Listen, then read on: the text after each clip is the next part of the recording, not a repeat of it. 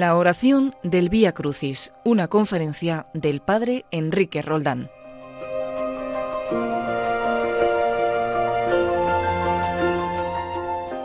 Queridos amigos de Radio María, yo quiero ver a Jesús. Es algo que nace del corazón, porque Él es mi creador, Él es el que me da la vida, Él es el que me sostiene, el que me alienta, el que me anima, el que me ilumina. Él lo es todo para mí. ¿Acaso no es eso algo que tenemos todos en el corazón? ¿Un deseo de ver a Jesús? Pues este deseo lo, lo tendremos colmado, ya será una realidad en el cielo. Hasta entonces, pues tenemos que acercarnos a tantas expresiones mm, del arte que quieren satisfacer o, enriquecer algo, pues ese deseo que en el corazón. Y en las artes plásticas, en, en el necesitado, en aquel que está cerca de mí, porque Cristo se, se identifica con ese que está cerca de mí. Lo que hacéis con uno de estos, mis hermanos más pequeños, conmigo le hicisteis. Y por eso es tan importante querer identificarnos con Jesús, vivir como Él. Este deseo de ver a Jesús, pues nos ha llevado también en muchas ocasiones a imaginar nuestra vida en Galilea, como si fuéramos un discípulo allí, de hace dos mil años, en torno al Señor. Estar cerca de Jesús, verle entre la muchedumbre, estar atento a su palabra, querer cruzarte con su mirada, acercarte a Él poco a poco. Maestro, quería comentarte algo. Maestro, déjame estar aquí a tu lado. Maestro, pues, pues es algo que, que sucedía hace dos mil años. Queremos ver a Jesús. Le preguntaban, pues le, pedían más de una vez a los discípulos, a los apóstoles. Nicodemo, de noches, entrevista con Jesús y va a sus discípulos. Quiero ver a Jesús, queremos ver a Jesús. Eh, ¿Cómo no nos gustaría ¿no? Pues recorrer esos caminos de Galilea como uno más de sus discípulos, mientras el Señor nos va instruyendo, ser testigos de esos milagros bellísimos, de, de, esas curaciones, de la multiplicación de los panes y los peces, pues, pues de tantos y tantos encuentros, vivencias. ¡Wow! Yo quiero ver a Jesús, yo quiero estar con Él. Y cómo no, también poder acompañarle de alguna manera en, el camino de la cruz, en ese recorrido que el Señor hizo eh, desde que es condenado a muerte hasta su crucifixión en el, en el Calvario. Y ahí sentir que a nuestro lado está María Santísima, está Juan. ¡Wow! Esto es tremendo. Todos queremos y hemos soñado y hemos imaginado con, con estar ahí, con Jesús.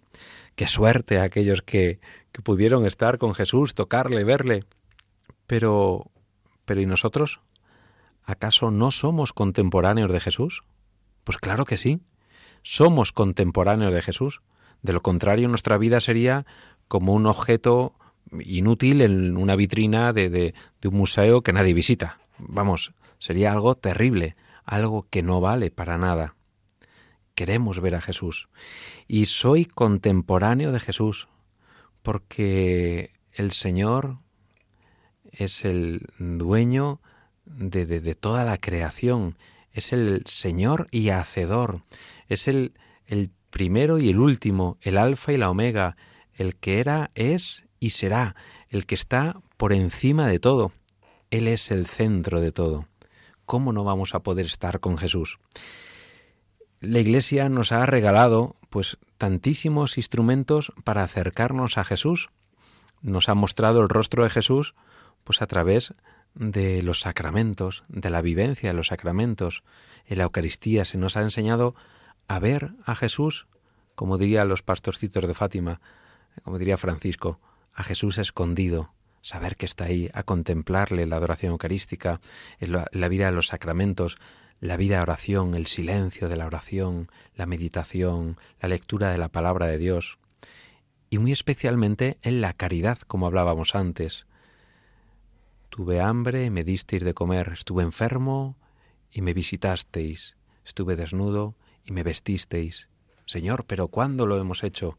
cada vez que lo habéis hecho con uno de estos mis hermanos más pequeños, conmigo lo hicisteis. Ahí estamos viendo y tocando a Jesús. Tocar a Jesús, verle, respirarle, contemplarle, sentir que nos ama, sentir que está a nuestro lado. Claro que hoy podemos ver a Jesús, tocarle y sentirle vivamente. Somos unos privilegiados. Jesús no se ha quedado eh, a dos mil años de distancia. Él está aquí, con nosotros.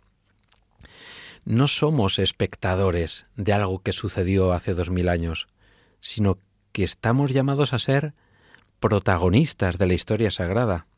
La Iglesia, como decía, nos ha, regalado, nos ha acercado a Jesucristo, nos lo regala, nos lo muestra y, no para mirarle desde lejos y contemplarle como si fuéramos espectadores, sino para entrar en su corazón, entrar en sus sentimientos, como decimos en esa en ese ofrecimiento del día, para tener esas mismas ansias redentoras del corazón de Cristo. Pues me parece importante subrayar esto. No somos espectadores, sino que estamos llamados a ser protagonistas de la historia sagrada. Somos uno de esos que van con Jesús a su lado y que Jesús lo nota y te mira y te quiere y te siente a su lado y tú a él pues también le miras, le quieres, le sirves de infinidad de ocasiones e infinidad de ocasiones de eh, en el día a día, en la vida cotidiana, en la vida ordinaria. A mí me gusta pensar que la historia sagrada eh, no se ha cerrado con la generación de los apóstoles. No, no, ni mucho menos.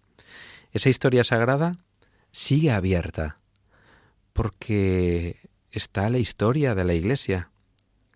Están las biografías de los santos. Está tu biografía y la mía, en la que cada día estamos escribiendo un capítulo nuevo y esperemos que sea una biografía de santo. Tenemos que ser santos, amigos íntimos de Dios, vivir esa, esa vida de Dios. Pues esa historia sagrada no se ha cerrado con la generación de los apóstoles, como decíamos, sino que está abierta. Y tú y yo somos protagonistas.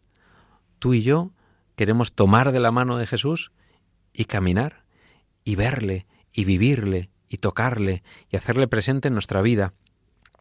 Bueno, yo creo que de ahí viene pues ese deseo grande de, de visitar los santos lugares, los santos lugares, Tierra Santa, ir a, Galilea, visitar Nazaret, eh, esa cueva donde eh, aquí el, Verbo de Dios se hizo carne, eh, bellísima, ¿no? esa gruta en esa basílica de Nazaret, custodiada por los franciscanos, cuidada con tanto mimo, ir al mar de Galilea, mm, pasear por sus orillas, poder celebrar la Eucaristía la orilla del mar de Galilea, visitar la ciudad de Cafarnaún, entrar en lo que fue la sinagoga de Cafarnaún y ahí poder recitar el discurso del pan de vida, donde esas palabras resonaron de los labios de nuestro Señor. Yo soy el pan de vida, quien come de mi carne vivirá, tendrá vida para siempre. Y poder acercarnos a, tantas ciudades, a tantos sitios donde el Señor recorrió con sus discípulos, y acercarnos, como no, a Jerusalén, al monte Sión, recorrer pues esas eh, el monte de los olivos, eh, la, basílica donde el Señor fue flagelado, eh, pues pues tantísimos sitios que nos recuerdan el sitio exacto de lo que ahí sucedió. Jesús entregando su vida por nosotros, por nosotros, por amor a nosotros. Ver a Jesús y queremos ver dónde estuvo Jesús y tocar las piedras y respirar el aire de Tierra Santa y mirar el, mar de, de Tiberíades. Los santos, tantos santos, han querido acercarse a Tierra Santa, incluso quedarse a vivir allí y, morir allí. Y tenemos tantos relatos desde los primeros siglos de, nuestra era cristiana. Ya hay, hay documentos desde el, siglo IV de autores que han, que, han ido a, de peregrinos, que, que han ido a Tierra Santa, que han viajado a Palestina, a los santos lugares y han dejado sus, sus escritos, ¿no? Tenemos, como no, el caso conocido de la peregrina Egeria, que, en el siglo IV, una religiosa española, pues hizo un viaje de, unos tres años a Tierra Santa. Y, ella iba escribiendo lo que veía, las celebraciones de los cristianos a las que ella se sumaba. Tres años estuvo en Jerusalén, tres semanas santas vivió en Jerusalén en el siglo IV. Es fascinante esto, en ese escrito que, que se recoge como itinerario de Egeria. Eh, Santa Brígida también en el siglo XIV, en el año 1371, viajó a, Tierra Santa, como no, San Ignacio de Loyola, que, quería quedarse allí a vivir y, con la compañía de Jesús recién nacida.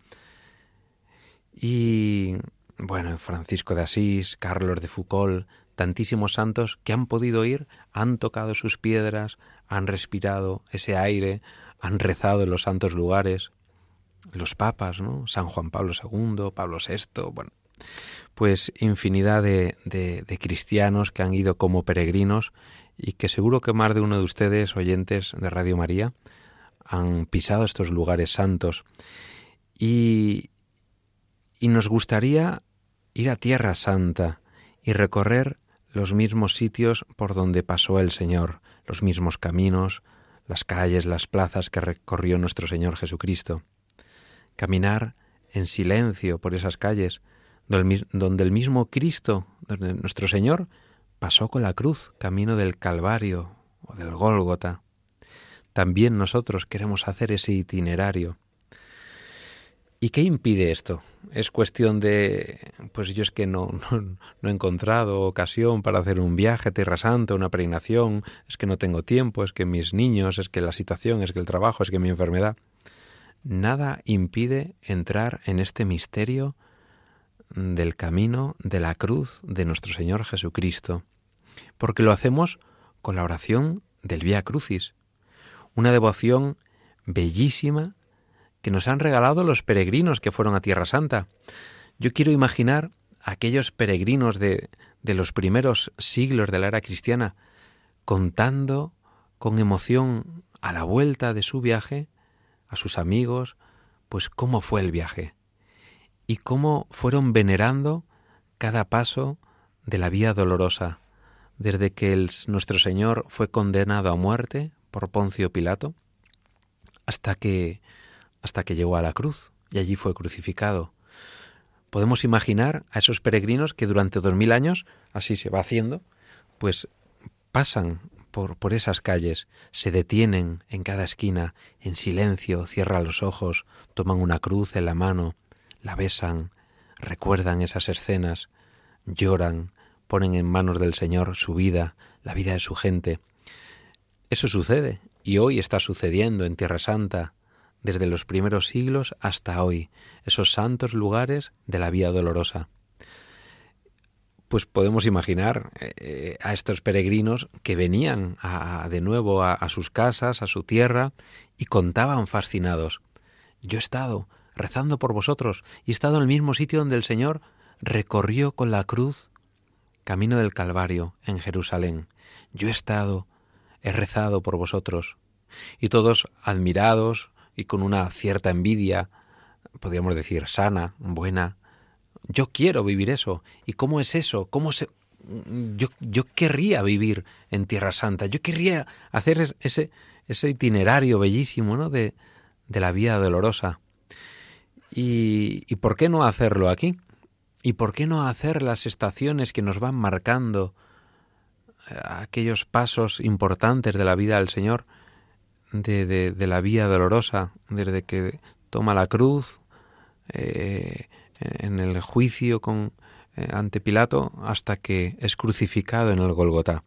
Pues ahí tenemos este gran regalo del Via Crucis, un regalo que hoy nosotros podemos adentrarnos en él para entrar en este misterio de nuestro Señor, el misterio de caminar a su lado con la cruz, camino del Calvario, su entrega máxima de amor, su amor más grande, el amor extremo, hoy se nos invita a recorrerlo con el mismo Cristo en el camino de la cruz, en el Via Crucis. Rey Salvador, me diste vida, me diste amor. Tu sangre el precio pagó, la fuente de vida a mi vida llegó. ¿Cómo fue que yo, sin darte nada,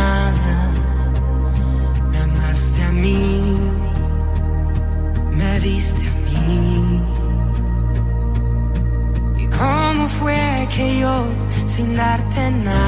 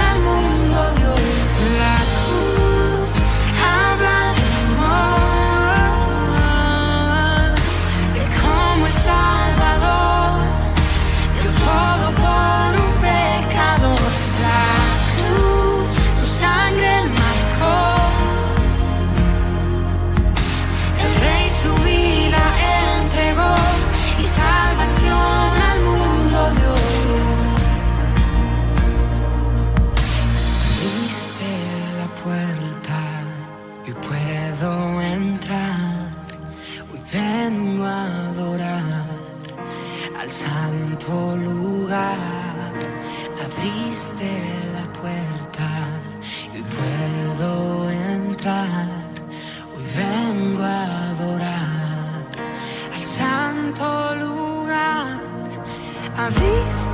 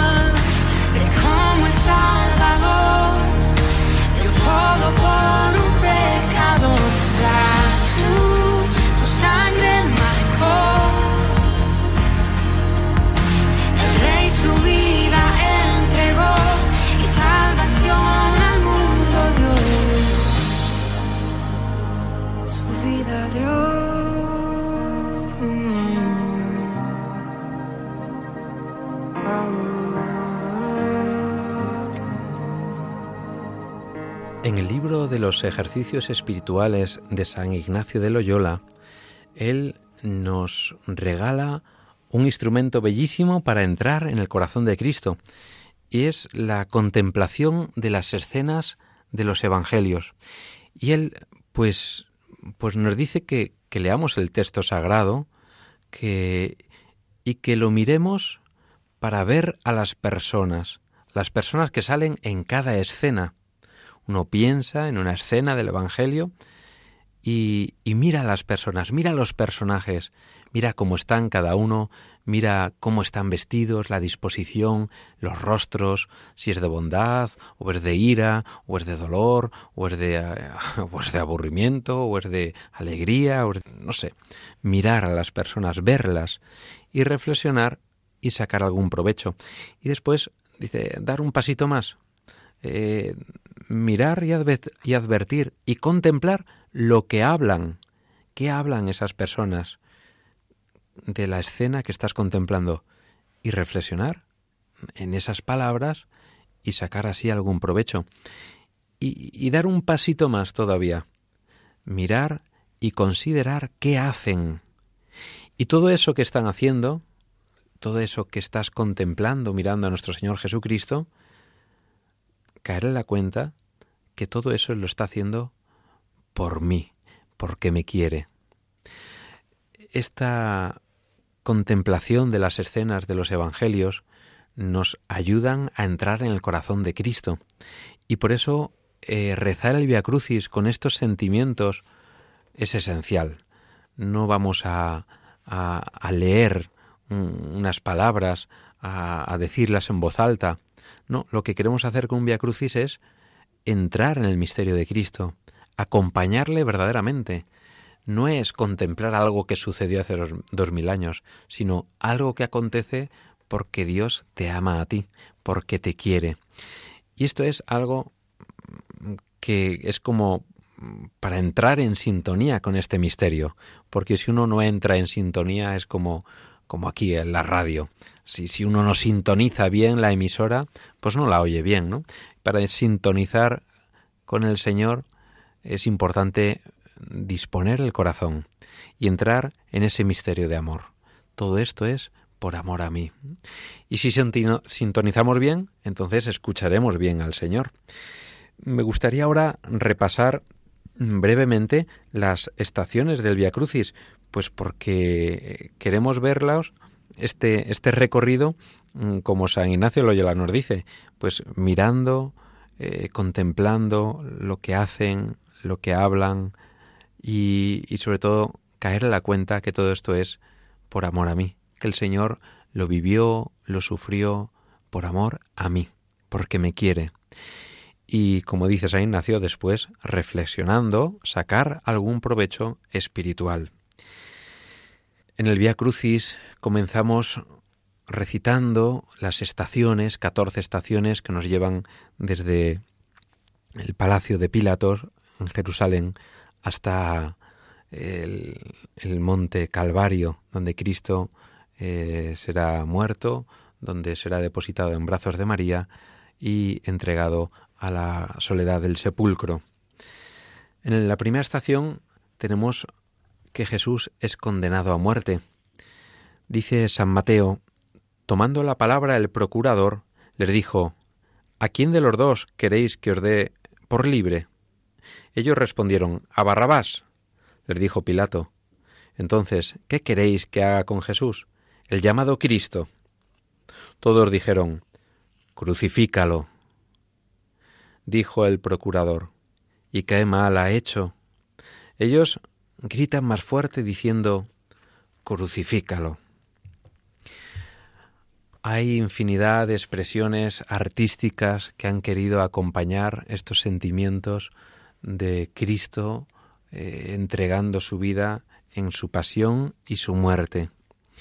En esta primera estación yo quería detenerme en en la Pasión, según San Mateo, de, de Bach, cuando es entregado Jesús, mm, condenado a muerte por Pilato, eh, hay un recitativo de un contraalto bellísimo y después cantará eh, un aria. Dice así, Oh, qué pena, mirad al Salvador atado, oh azotes inhumanos, oh golpes, oh heridas. Basta ya, verdugos, por favor, deteneos. ¿No os conmueve la vista de tanto sufrimiento? Ah, si vuestro corazón debe ser tan duro como la columna del tormento, o quizás más duro aún. Apiadaos, deteneos. Si el rocío de mi llanto te pesa, oh Jesús, toma mi corazón ferviente, mas llénalo en la dulce fuente de su santísima sangre. Es el cáliz que te ofrezco. Jesús ha sido entregado a muerte, y en la segunda estación contemplamos a Jesús que carga con la cruz. Tomaron pues a Jesús que llevando su cruz salió hacia el sitio llamado Calvario, que en hebreo se dice Gólgota. Jesús eh, me gusta pensar que más que coger la cruz, tomarla, Jesús abraza la cruz. Y ahí le está dando un nuevo valor, porque la cruz, de ser un instrumento de tortura, un instrumento de muerte, Jesucristo, al abrazarla voluntariamente, la ha transformado en instrumento de vida. Ahora ya la cruz será el lugar donde encontrarnos con Cristo, un lugar privilegiado. Aquella cruz que te parece que te está quitando la vida, que te está eh, dando muerte en vida, esa cruz que te parece insoportable. Ahora descubre que no estás solo, no estás sola en tu cruz, sino que Cristo está con ella. Cristo se ha abrazado a la cruz, se ha abrazado a tu cruz y a mi cruz, a todas las cruces. Cristo nos acompaña, no nos ha dejado solos. Ya no hay soledad radical, porque Cristo se ha abrazado a la cruz.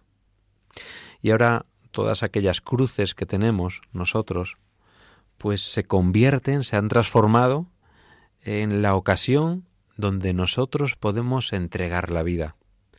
De modo que nosotros podamos decir, como el mismo Señor Jesucristo, a mí esta cruz no me quita la vida, sino que yo la doy voluntariamente. Yo entrego la vida porque quiero. Y esa entrega de la vida será una entrega eh, fructuosa, una entrega que da vida, da vida. Cristo se ha abrazado la cruz, se ha abrazado a nuestra cruz. Y a nuestra cruz ya no es instrumento de tortura ni de muerte, sino que es instrumento de vida. Jesús, después de tomar su cruz, continúa el Via Crucis y en la tercera estación tenemos que Jesús cae bajo el peso de la cruz. Y podíamos recordar aquellas palabras de la Escritura. Dios dijo a Josué, Levántate, porque te echas sobre tu rostro. Israel ha pecado y ha llegado a traspasar mi alianza, la que yo le he mandado guardar. Jesucristo ha caído bajo el peso de la cruz. A mí me recuerda eh, que estamos ante, ante una imagen de lo que es la encarnación. Dios ha compartido toda nuestra humanidad, toda nuestra debilidad. Dios no se ha disfrazado de hombre, no es un, un Dios que ahora es un, superhombre, no es un superman. Ha tomado nuestra pobreza, nuestra debilidad. Y, y Jesús se ha hecho débil, se ha hecho pobre, débil con nosotros que somos débiles, pobre con nuestra pobreza. Su carne es la nuestra, no es distinto que nosotros. Él padece eh, la debilidad. Y Jesús cae. Él se ha hecho solidario con nosotros. En la cuarta estación tenemos una escena bellísima que, que, que cobra una luz especial. Jesús cargando con la cruz, camino del Calvario, se encuentra con su Santísima Madre. Y aquí podremos recordar esas, esa escena bellísima también que, que se daría no lejos de allá, en el Templo de Jerusalén, pero hacía ya más de treinta años. Simeón los bendijo y dijo a María, su madre, Este está para caída y levantamiento de muchos en Israel, y para blanco de contradicción, y una espada atravesará tu alma, para que se descubran los pensamientos de muchos corazones. María comparte con Jesús toda su vida entregada, desde el momento que dijo Aquí está la esclava del Señor, que se haga en mí según tu palabra. María ha asumido, se ha unido de tal modo a la suerte de su Hijo, que será hasta el final eh, su compañera de camino, su madre, su discípula. Ella camina con su Hijo también en la entrega. Y, y María en el camino de la cruz, en la vía dolorosa, ahí entendemos perfectamente que María no está contemplando como cualquier espectáculo, como los curiosos que habría allí mirando a Jesús. El corazón de María está atravesado por la espada que profetizó Simeón. María está compartiendo la entrega de la vida. María nos está entregando a su Hijo Jesucristo. Ella nos lo está regalando. María no está en una actitud pasiva. María nos está regalando, está ofreciendo al Padre a su Hijo Jesús lo que más quiere por amor a nosotros. Y María, vemos en esta escena, que no huye de la espada del dolor que ha profetizado Simeón, sino que la ha asumido, porque sabe que es parte de, de esta entrega que tiene que realizar por nosotros, por toda la humanidad. Continuando nuestro recorrido por la vía dolorosa, llegaríamos a la quinta estación. Y ahí encontramos una escena pues también reconfortante. Simeón, Simón de Cirene, que el cireneo que ayuda a Jesús a llevar la cruz. Dice el texto sagrado, cuando le llevaban, echaron mano a un cierto Simón de Cirene, que venía del campo, y le cargaron con la cruz, para que la llevase en pos de Jesús. Aquí yo encuentro la bondad de Dios, la bondad de Dios que quiere que participemos, que colaboremos con su obra, que nos invita pues a, a seguir los pasos de María, que es la mejor y primera discípula, que es participar de esa obra, no quedarnos a curiosear, a mirar desde lejos, a lloriquear, qué pena, pobrecillo, y, que no conmueva nuestro corazón más que unos instantes, sino a participar, a tomar la cruz y seguirle. Nuestras cruces de cada día es ayudar, aliviar en algo a la cruz que Cristo ha tomado sobre sus espaldas. Todo el bien que hacemos, todo el mal que evitamos hacer, todo esas veces, todas esas veces que nos levantamos después de, de haber caído, de, no haberlo hecho bien, que pedimos perdón a Dios, estamos aliviando el peso del Señor, estamos abrazándonos a la cruz del Señor con Él. Él nos está enseñando eh, a, a caminar con la cruz. Y esa cruz, como decíamos antes, eh, no está sola, está Cristo con nosotros. Él nunca nos va a dejar. Si continuamos ahora ya con el cirineo ayudando a Jesús a llevar la cruz camino del Calvario, en la sexta estación encontramos la escena de la Verónica. La Verónica que mostrando un, rostro, un paño limpió el rostro de nuestro Señor. La Verónica enjuga el rostro de Jesús. Dice el libro de las lamentaciones, Oh vosotros, cuantos por aquí pasáis, mirad y ved si hay dolor comparable a mi dolor, al dolor con que soy atormentado. Pues ese dolor queremos aliviar. El rostro de Cristo, el que es el más bello de los hombres, el más bello de los hijos de Adán, ahora es un rostro deformado por los golpes, afeado, manchado de sangre, de salivazos. Pero pero no es un rostro distinto, es el mismo rostro del Señor. Ahora está eh, deformado por el, porque toda la ira de los pecados de toda la humanidad se han centrado en él. Pero es el mismo rostro. Y ahora se muestra como el rostro de Cristo en el amor extremo.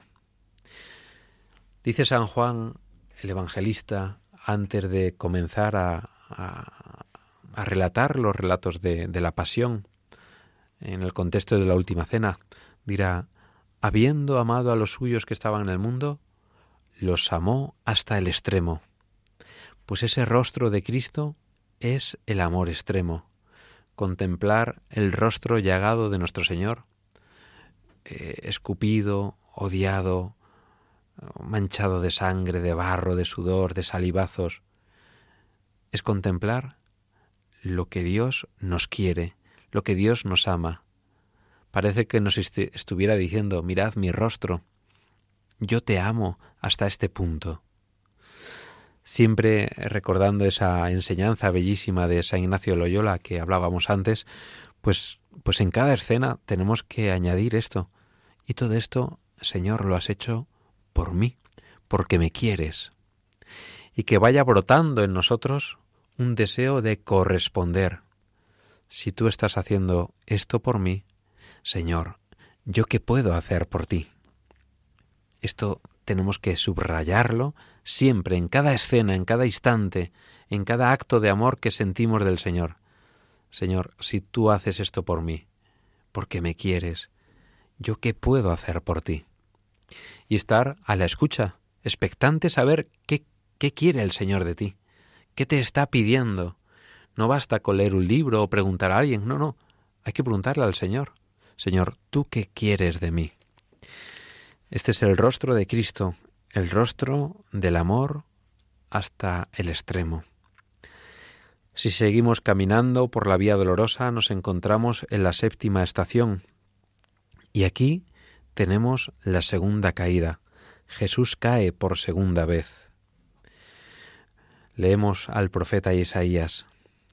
Pero fue él, ciertamente, quien tomó sobre sí nuestras enfermedades y cargó con nuestros dolores, y nosotros le tuvimos por castigado y herido, por Dios y humillado. Fue traspasado por nuestras iniquidades y por nuestros pecados. En sus llagas hemos sido curados.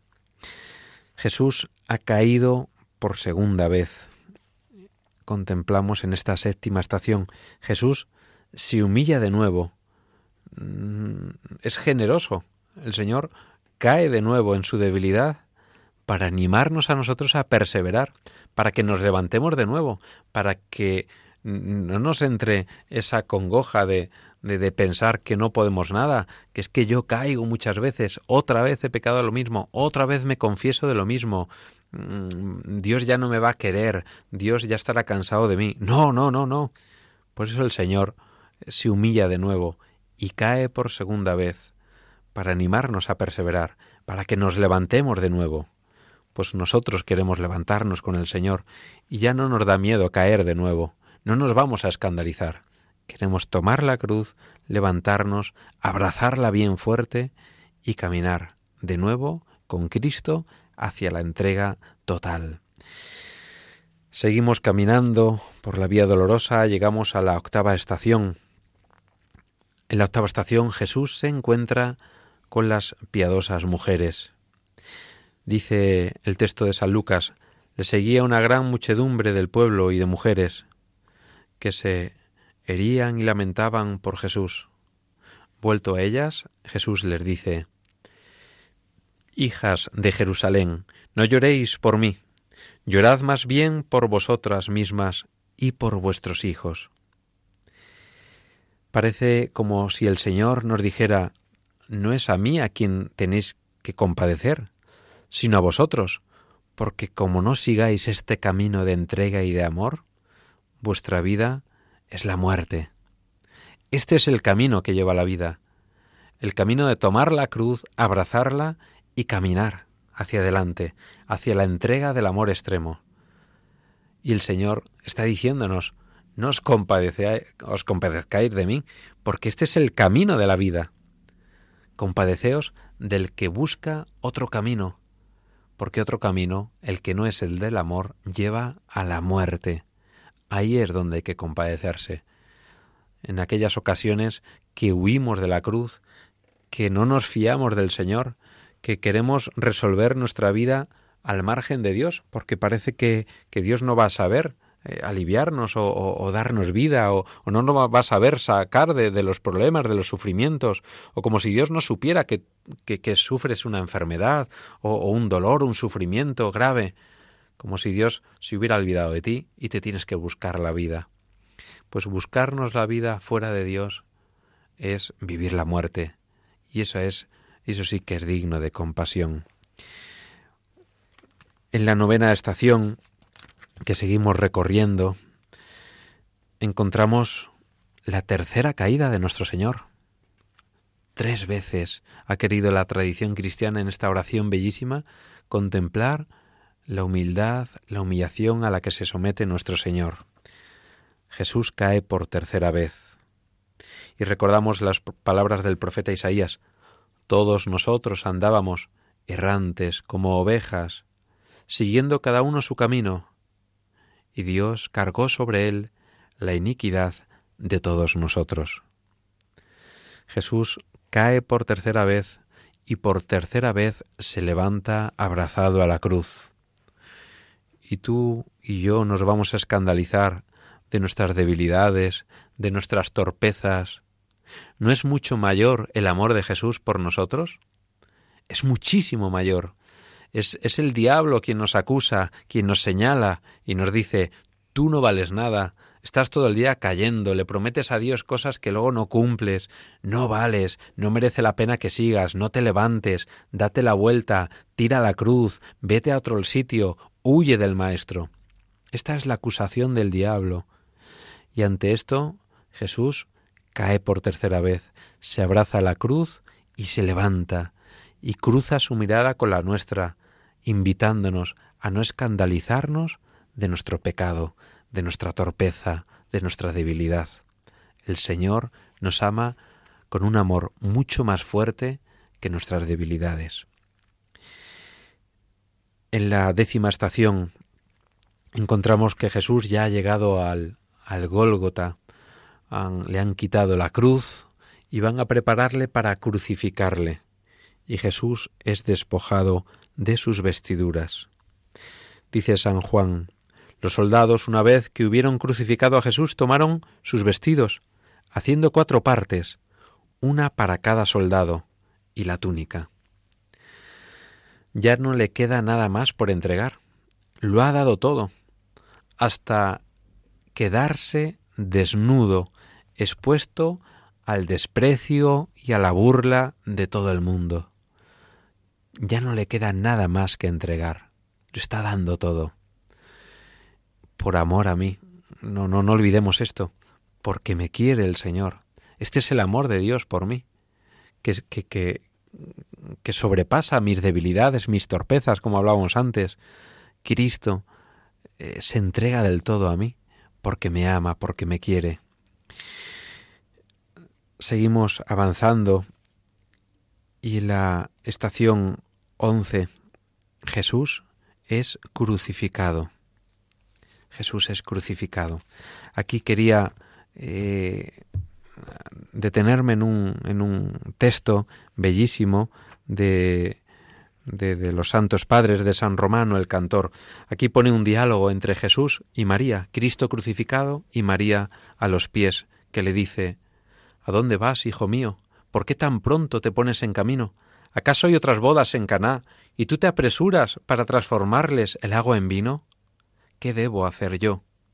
¿Iré contigo, hijo? ¿O más bien te esperaré? Dime una palabra, oh verbo, no me dejes en el silencio, tú que me conservaste pura, oh hijo mío y Dios mío.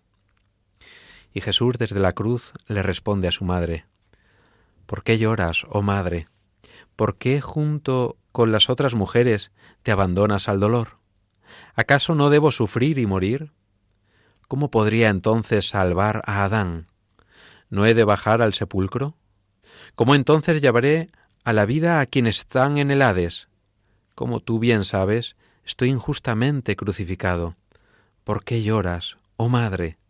Proclama más bien que voluntariamente sufro, yo que soy tu hijo y tu Dios. Deja, oh madre, deja tu tristeza. No está bien que llores, tú que eres llamada la llena de gracia. No empañes con el llanto ese nombre tuyo. Ten confianza, oh madre, tú serás la primera que me contemplarás cuando salga del sepulcro. Yo vendré a mostrarte de cuántos dolores a Adán liberé y cuánto por él padecí. Daré a mis amigos la prueba, presentándole mis manos, y entonces, oh madre, tú verás a Eva, como antes, viviente, y exclamarás con gozo, ha salvado a mis padres, mi Hijo y mi Dios. Continuamos después de la muerte del Señor. Jesús es descendido de la cruz y puesto en brazos de su madre. María nos entregó a su Hijo. María nos ha dado a su Hijo Jesucristo. Él ha muerto en la cruz, lo han descolgado, y ella que nos lo entregó en Belén, pues un niño lleno de vida, lleno de fuerza, de futuro, de, de esperanza, y nosotros le hemos devuelto a su Hijo muerto, aniquilado, llagado. Este es el cambio que le hacemos a María.